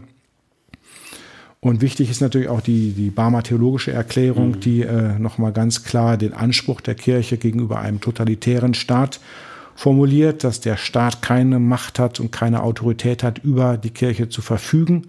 Dass es eine Selbstständigkeit und Autonomie der Kirche gibt. Äh, das ist dort sehr klar und deutlich zum Ausdruck gebracht. Die Barmer Theologische Erklärung ähm, hat da wirklich auch eine politische Strahlkraft bis heute. Mhm. Gehört ja auch zum Bekenntnisstand unserer Kirche und mhm. vieler anderer evangelischen Kirchen dazu. Und ein für mich auch sehr wichtiges Dokument ist die Leuenberger Concordia aus den 70er Jahren von 1973. Die hat ermöglicht, dass reformierte und lutherische Christen überhaupt Gottesdienst gemeinsam feiern können, dass es Abendmahls- und Kanzelgemeinschaft zwischen den verschiedenen evangelischen Familien gibt. Und äh, die Verwerfungen innerhalb der Kirche sind ja oft äh, in, dem, in der eigenen Familie am größten, so ist es auch in der evangelischen Kirche. Die, äh, die Verwerfungen der Bekenntnisse der Reformation sind gegenüber den anderen evangelischen Kirchen dort viel stärker als etwa gegenüber der katholischen Kirche. Und dass es da zur Einigung und zur Gemeinsamkeit kommt, dass es auch zu Unionen kommt. Ja, unierte Kirchen. Ich arbeite ja für die Union evangelischer Kirchen, für diese ähm, Einrichtung, die unierte Kirchen als Hintergrund hat. Das ist etwas, was sehr viel Kraft für uns als Kirchen in unserer im Moment angefragten Situation gibt. Denn gerade die Union und das gemeinsam Zusammenbleiben, trotz Unterschieden in den Kirchen, ist etwas, was mit Kompromiss und mit Zuhören zu tun hat. Und diese Fähigkeiten, vor allen Dingen die Kompromissfindung, ist etwas, was vor allen Dingen in der Zeit dieser rechtspopulistischen mhm. Wende, die wir im Moment erleben, wo es so um ganz knallharte Linien geht, eine ganz große Kunst ist. Und ich glaube, dass gerade die unierten Kirchen, und dazu gehört auch die Westfälische Kirche, dass gerade die unierten Kirchen das unheimlich gut eingeübt haben, einen Kompromiss zu finden und gemeinsam, das eher Gemeinsame zu betonen, als die Unterschiede immer herauszukehren. Das sollten wir sowohl was äh, unsere Gemeindearbeit, aber auch was überhaupt sozusagen unsere Haltung äh, als Christen angeht, beherzigen, dass wir das Gemeinsame suchen, dass wir die Unterschiede zwar nicht vernachlässigen, aber nicht auf das Trennende pochen und es dann zum Bruch kommen lassen. Das können vor allen Dingen unierte Kirchen besonders gut. Darum bin ich auch gerne unierter Christ mit einer lutherischen Prägung. Das finde ich sehr wichtig. Das finde ich einen sehr schönen Gedanken und einen unfassbar wichtigen Be Gedanken für die aktuelle Zeit. Und dem können wir jetzt noch mal beim bisschen Musik weiter nachsinnen.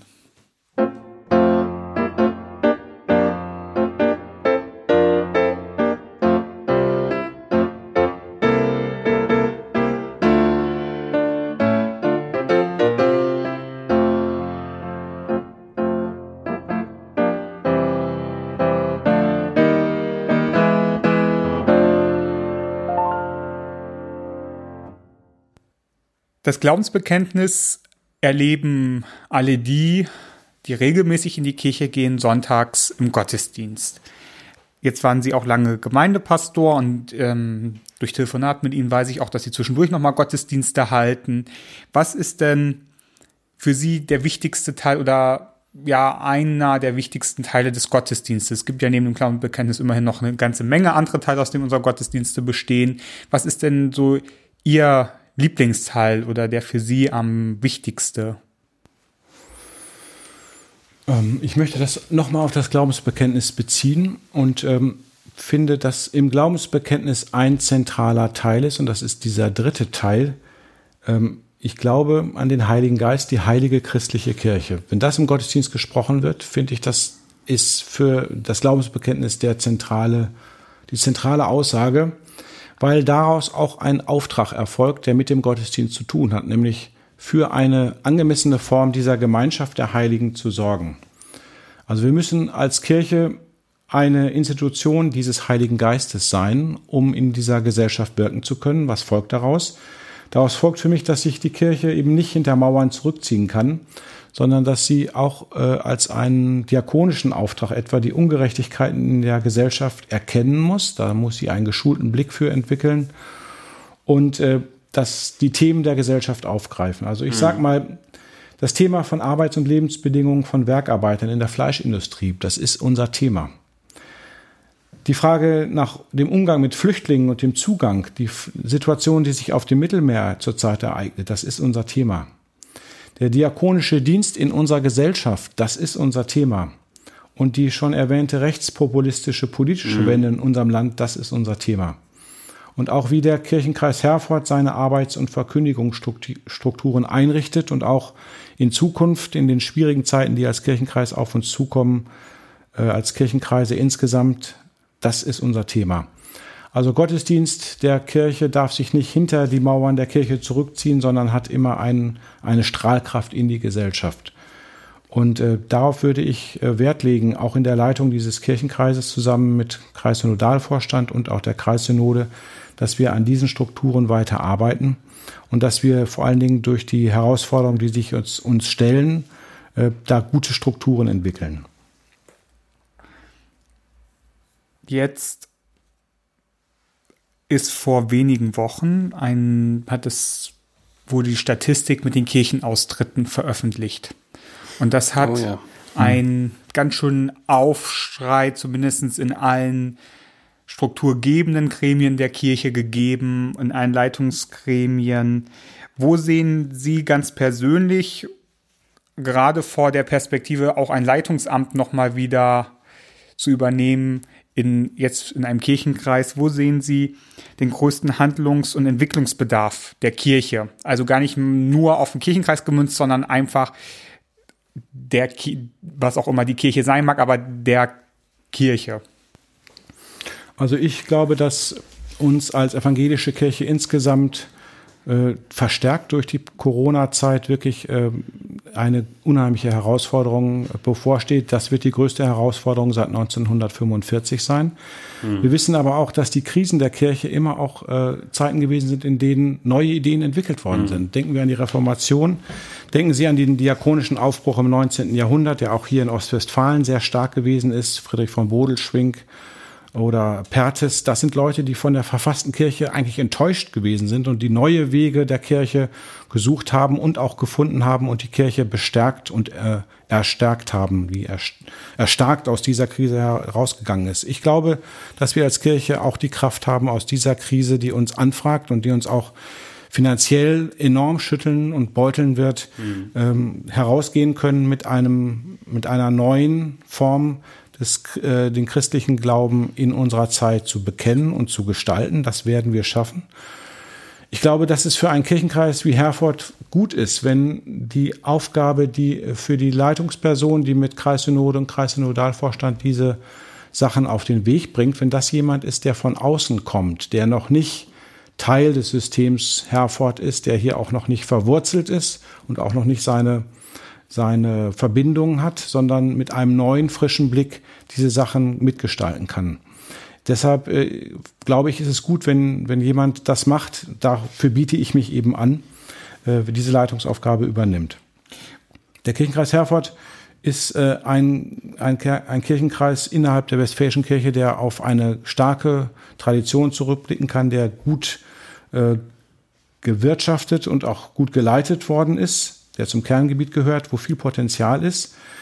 Wir müssen, glaube ich, in Zukunft lernen zu unterscheiden zwischen Zugehörigkeit und Mitgliedschaft. Das mhm. habe ich so auf der Synodalversammlung auch schon mal angesprochen. Also ich bin zum Beispiel Mitglied im ADAC. Da bin ich Mitglied, weil ich davon was habe. Als ich jetzt im Urlaub war, ist unser Auto in so einen Graben gerutscht auf Fehmarn. Da habe ich den ADAC angerufen, der war eine halbe Stunde da, hat mich da rausgeholt. Deshalb bin ich da Mitglied. Das lohnt sich. Ich bin aber auch Mitglied bei Amnesty International. Da habe ich jetzt für meine Person weniger von.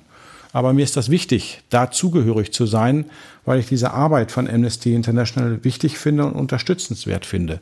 Das sind natürlich zwei kategorial völlig unterschiedliche Formen. Einmal habe ich was davon, einmal unterstütze ich diese Organisation, weil ich die Arbeit wichtig finde. Wahrscheinlich werden wir als Kirche ein bisschen mehr von dieser ADAC-Struktur brauchen, dass Menschen wirklich das Gefühl haben, es nützt ihnen auch etwas, wenn sie Mitglied in der evangelischen Kirche sind. Sie haben die enorm hohen Austrittszahlen angesprochen. Im Moment kann sich noch keiner erklären, woran das im Moment liegt, aber Menschen fragen sich, ich erlebe das auch bei unseren Kindern, die äh, nach dem Studium der älteste Sohn verdient und die sehen dann, was sie an Kirchensteuern zahlen, wenn sie nicht auch irgendwie das Gefühl haben, dass sie davon, ich sag mal ADAC-mäßig auch einen Nutzen haben, dann treten diese jungen Leute vielfach aus der Kirche aus. Und womit kann die Kirche quasi dienstleistungsmäßig für sich begeistern? Was ist unser Produkt, unsere Dienstleistung? Was ist unsere Pannenhilfe? Also ich sage mal ganz praktisch, bei Kindergärten fängt das an, wenn junge Leute Kinder haben, Mitglied der evangelischen Kirche sind und äh, im evangelischen Kindergarten gerne einen Platz haben wollen und sie werden abgewiesen, dann fragen die sich, warum ist das so? Dann kann ich denen das erklären, das liegt am Subsidiaritätsprinzip, das wird gar nicht durch Kirchensteuer finanziert zum größten Teil, sondern das sind staatliche Gelder, da haben wir gar keinen Einfluss. Da sagen die Leute, das interessiert mich überhaupt nicht, ich bin Mitglied der evangelischen Kirche, ich habe da gar keinen Nutzen von, was hm. mache ich denn da? Also da müssen wir sicherlich noch viel äh, dienstleistungsorientierter auch denken. Das betrifft auch Amtshandlungen, Trauungen und Beerdigungen. Da wirklich auch mit den Bedürfnissen der Leute umzugehen lernen, auch seelsorglich umzugehen lernen und uns da besser darauf einzustellen. Aber als Kirche müssen wir auch deutlicher noch herausstellen, was ist der Beitrag zum Zusammenhalt der Gesellschaft, den mhm. wir leisten und wie groß ist dieser äh, Beitrag zum Zusammenhalt der Gesellschaft. Wir erleben im Moment unheimlich starke Zentrifugalkräfte, die wirklich die Gesellschaft auseinandertreibt, auch bei uns in Deutschland. Und äh, wir fragen uns, was hält uns überhaupt zusammen?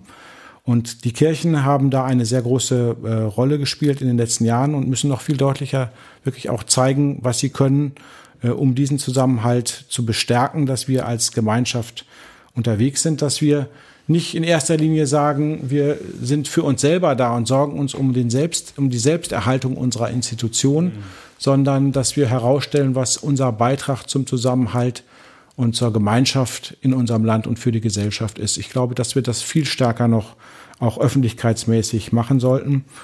Und äh, das müssen Kirchengemeinden, das müssen Kirchenkreise machen, auch Landeskirchen. Die Themen, die ich benannt habe, ähm, wirklich gut bearbeiten. Aber wird das nicht ein extrem kontroverses Unterfangen in dem Moment? Weil es gibt, wie Sie es skizziert haben, es gibt ja einerseits die Leute, die aus dem Grund austreten, weil sie halt festgestellt haben, dass sie nur Mitglieder der Kirche sind, aber kein Verbundenheitsgefühl haben, dann halt das erste Mal wie ihr ältester Sohn auf ihre, auf ihre Lohnsteuerabrechnung gucken und feststellen, wie viel sie eigentlich für ein für einen Verein bezahlen, von dem sie nichts haben, zu dem sie sich nicht zugehörig fühlen. Es gibt aber auch, wie ich das Gefühl habe, vielleicht werden sie aber auch nur lauter, die Menge, äh, die ähm, Menge an Leuten, die dezidiert areligiös sind und die mit uns nichts zu tun haben wollen. Und ich glaube, solchen Menschen zu erklä erklären zu wollen, wo unser sozialer, also wo wir als Kirche im Sinne des sozialen Kids in dieser Gesellschaft auftauchen, könnte schwierig werden, weil denen ist es vor allem ein Anliegen, dass wir als Kirche im öffentlichen Raum überhaupt gar nicht mehr auftauchen. Ne? Also wenn wir dumm genug sind, an Gott zu glauben, dann können wir das tun im, im privaten Bereich, aber bitte nirgendwo als Institution. Sehen Sie, dass das, sehen Sie das als Herausforderung, die wir gewinnen können? Also ich glaube, da geht es weniger um Gewinnen und Verlieren. Aber es ist in der Tat so, wie Sie beschreiben, wenn Sie mit Abiturienten äh, über Religion sprechen, die auch Religionsunterricht hatten und ihnen sagen, mhm. dass es auch um diakonische Arbeit geht, dass es um gesellschaftliche Verantwortung geht, das leuchtet denen überhaupt gar nicht mehr ein. Mhm. Da sagen die, wieso? Also das muss doch Kirche nicht machen, die soll sich um den Glauben kümmern. Der christliche Glaube ist aber etwas, was auch mit Verantwortung zu tun hat. Mhm. Das ist das Stichwort der Nachfolge. Dietrich Bonhoeffer, an den wir in diesem Jahr ja besonders gedacht haben, hat uns das nochmal so ins Stammbuch geschrieben, dass Nachfolge Jesu immer auch etwas, ich sag mal, mit dem barmherzigen Samariter zu tun hat, der äh, nicht übersieht das Elend der Menschen. Und äh, ich glaube, wenn wir da gut sind, dann werden auch diejenigen, die uns mit Stirnrunzeln beobachten und sagen, Kirche gehört eigentlich gar nicht in den öffentlichen Raum, sondern ist reine Privatsache, Religion ist absolut Privatsache, wenn wir da gute Arbeit äh, machen, dann werden die uns auch sagen, okay, das ist okay, ihr macht das stellvertretend im gesellschaftlichen Auftrag. Es wird nicht zu einer äh, Bekehrung dadurch kommen, aber ich glaube, das wird schon auch honoriert. Mhm. Also die Diakonie hat ja diese tolle Kampagne gemacht, unerhört, wo mhm. wirklich die Leute, die nicht gehört werden in unserer Gesellschaft, ähm, nochmal in den Mittelpunkt gestellt werden. Sowas ist gut, sowas ist wichtig, das müssen wir auf jeden Fall machen. Wie, was für Perspektiven haben wir denn in den nächsten Jahren als Kirchenkreis und als Kirche generell? Also ich glaube, dass wir als Kirche generell und auch als Kirchenkreis ganz bestimmt mit einer Reduktion unserer Möglichkeiten rechnen müssen. Das betrifft die finanzielle mhm.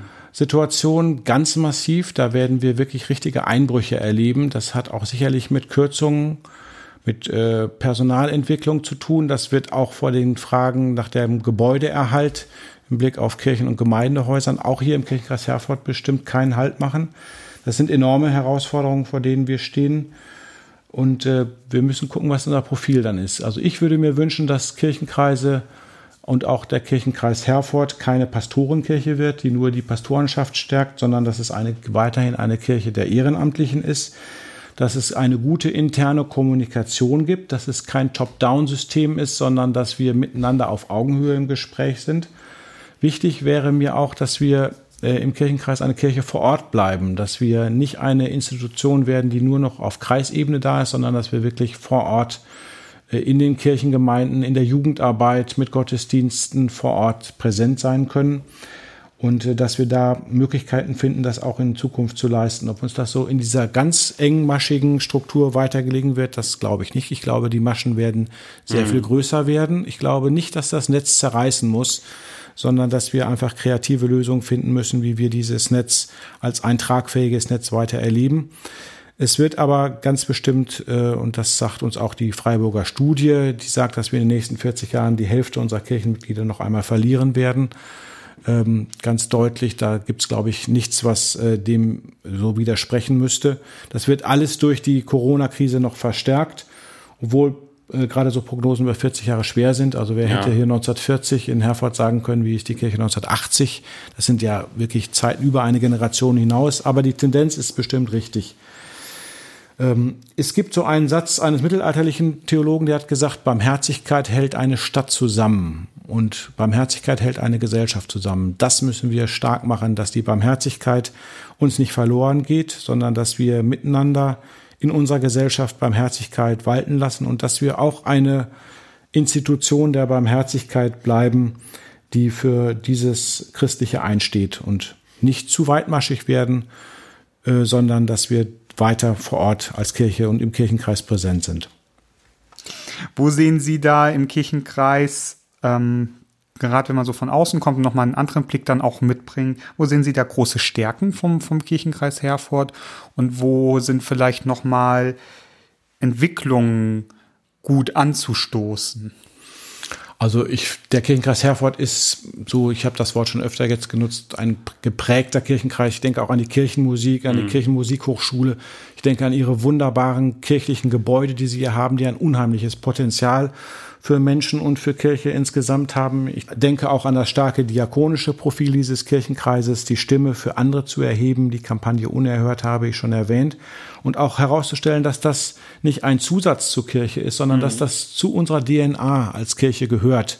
Dass wir das nicht äh, sozusagen uns erst aneignen müssen, sondern wir können keine Kirche denken ohne das helfende Handeln und das diakonische Profil eines Kirchenkreises und auch von Kirchengemeinden. Das müssen wir glaube ich, herausstellen. Und auch da wird gelten, was dieses Bild vom Netz betrifft, dass die Maschen dort weiter werden, dass wir da auch Partner gewinnen, die uns bei diesem Auftrag unterstützen.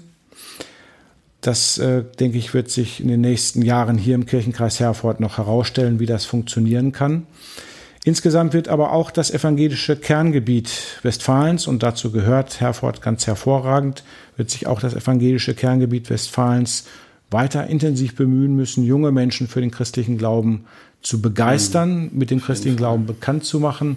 Das gelingt ja auch in den ländlichen Strukturen Ostwestfalens langs, längst nicht mehr so, wie das noch vor Jahrzehnten war, dass es selbstverständlich dazugehört. Da müssen wir äh, einen Blick auf Jugendarbeit, auf Jugendgottesdienste, auf äh, Gemeinschaftserlebnisse neue Wege finden. Und das ist ja auch das, was uns so hart trifft in dieser Corona-Krise dass wir äh, alles, was an Gemeinschaft entstanden ist und an Zugehörigkeit und Unternehmungen, die junge Leute machen können, uns im Moment wegbricht mhm. und wir gar noch gar nicht wissen, wie das überhaupt in Zukunft sein kann. Das ist ja eigentlich die Währung, mit der wir handeln, dass Leute Gemeinschaftserfahrung haben, dass sie zusammen sind und äh, sich als Teil eines großen Ganzen fühlen. Wie kann das in Zukunft gelingen? Da müssen wir neue Wege finden.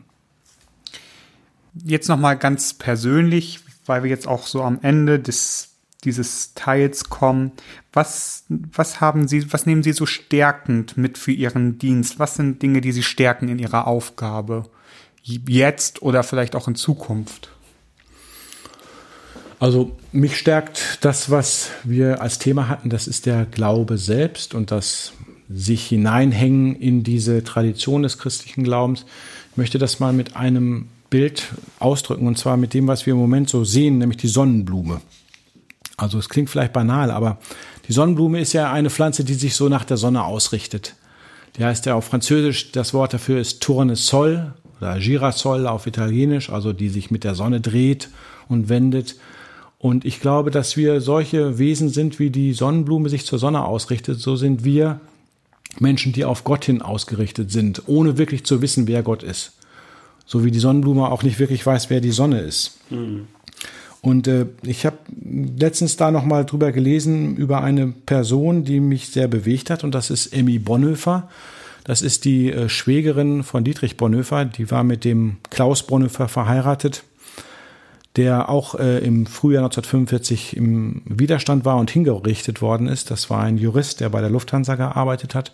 Und diese Emmy Bonhoeffer, die ist als junge Frau in einer Lebenskrise gewesen und hat dann ihren Patenonkel mal gefragt, als sie dann in Arosa in der Schweiz im Sanatorium war, sag mal, was glaubst du eigentlich und was ist der Inhalt des christlichen Glaubens, was ist dein Bekenntnis? Ihr Patenonkel, das ist der berühmte Theologe Adolf von Harnack gewesen, das war damals so der bekannteste deutsche Theologe überhaupt. Und der schreibt ihr dann, ähm, ja, wir sind im Grunde wie die Blumen auf Gott hin ausgerichtet so wie Augustin das formuliert, wir sind ausgerichtet auf Gott, unser Herz ist unruhig, bis es Ruhe findet in dir. Das ist etwas, mit dem, was, womit ich viel anfangen kann, dass wir auf Gott hin ausgerichtet sind, dass wir immer wieder fragen, wie ist das mit Gott und mit dem Glauben, dass auch der Zweifel dazu gehört. Interessant ist dann, dass Emmy Bonhoeffer, als sie alt geworden war und dann am Ende ihres Lebens in den 90er Jahren dann auch gestorben ist, dass sie dann ein Gebet formuliert hat, wo sie dieses Wort ihres Partneronkels nochmal aufgegriffen hat. Wir sind wie die Blumen ausgerichtet hin auf mhm. Gott. Wir äh, haben keine Ahnung wirklich, wer Gott ist, aber können uns an Jesus Christus orientieren, der uns da diesen Weg vorangeht. Und äh, das ist so eine Erzählung und eine Biografie, die mich irgendwie stärkt und mich beeindruckt. Ich bin überhaupt ein Mensch, der äh, über andere Menschen und über Erzählungen im christlichen Glauben selber einen Zugang zu den Dingen findet und äh, finde dieses Wort von der Emmy Bonhoeffer, wir sind auf Gott hingeschaffen, eines der ganz starken Worte des christlichen Glaubens. Ein schöner Gedanke und Auf jeden Fall. wir hören jetzt nochmal wieder Musik und widmen uns dann gleich nochmal der Aufgabe der Woche. Genau.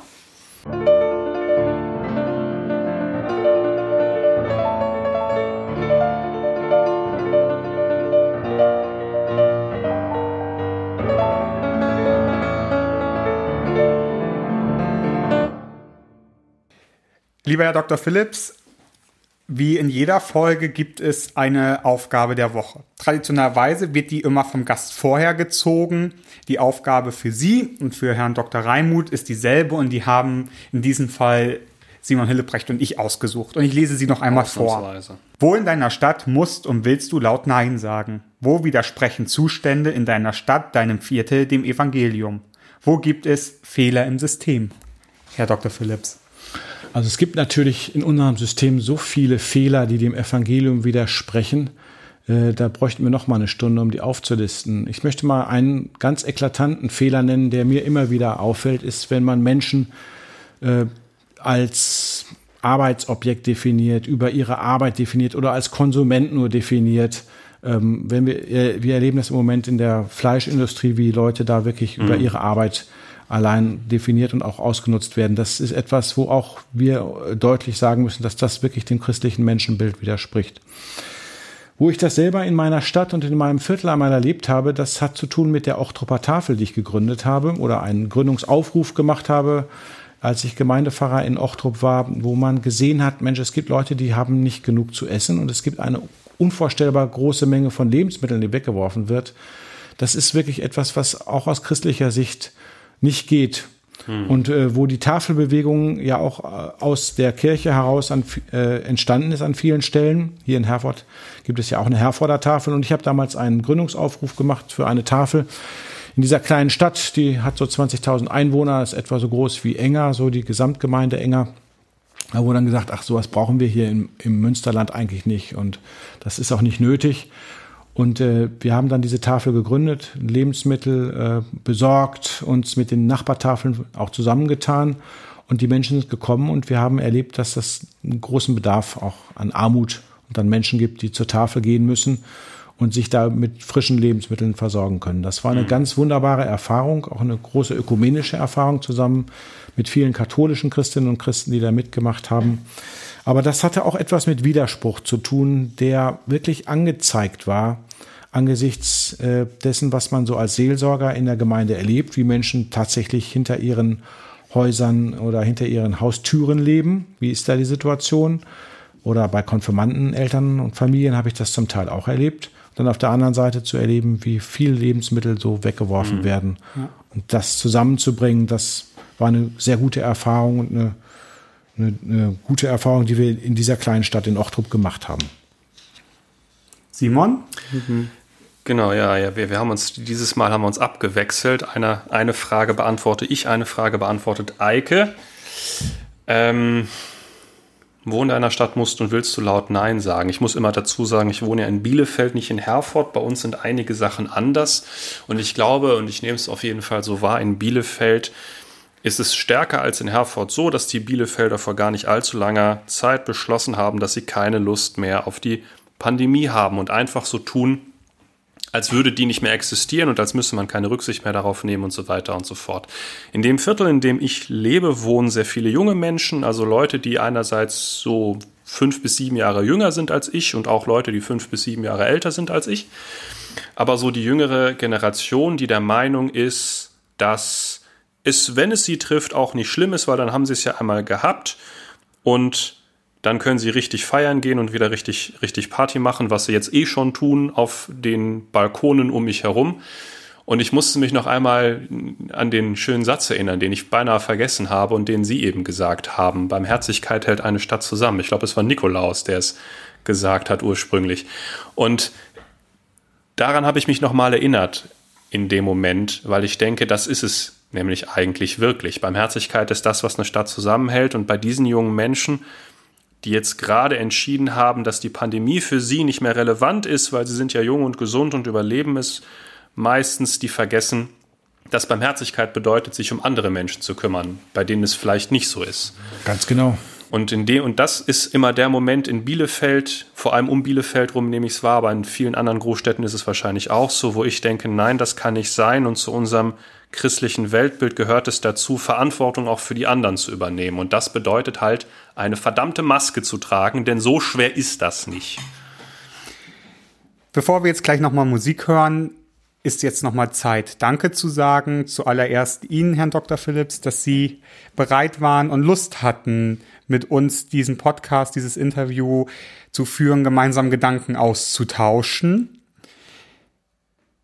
Lieben Dank Simon dir fürs Dabeisein. Lieben Dank Johannes Vetter für die Musik. Ganz lieben Dank der Petri-Kirchengemeinde hier in Herford, die uns auch wieder mit Räumlichkeiten unterstützt hat. Und wir hören zum Ausgang wieder Musik, aber vorher hat wie in jeder Folge das letzte Wort unserer Gast. Als letztes Wort bleibt mir eigentlich auch nur noch der Dank, Ihnen zu sagen, dass Sie dieses Interview mit mir geführt und vorbereitet haben. Mir hat das sehr viel Freude gemacht. Ich finde das ein super Format für Ihren Kirchenkreis und auch für dieses Wahlverfahren. Ähm, dafür bin ich sehr dankbar und das habe ich sehr gerne gemacht. Ich glaube, dass wir im Blick auf das Glaubensbekenntnis als Christinnen und Christen herausgefordert sind, das immer wieder neu für uns zu füllen und zu formulieren. Geben Sie diesem Kirchenkreis Herford die Chance, auch in Zukunft im Glauben sprachfähig zu sein und im Glauben handlungsstark zu bleiben. An dieser Aufgabe würde ich gerne mitbauen. Für diese Aufgabe fühle ich mich gut vorbereitet mit meiner theologischen Fachkompetenz, aber auch mit meiner Leitungserfahrung und Leitungsfähigkeit. Daran würde ich gerne mitbauen. Ich danke Ihnen ganz herzlich, dass Sie sich heute Nachmittag mit mir befasst haben und mich zu Wort kommen ließen.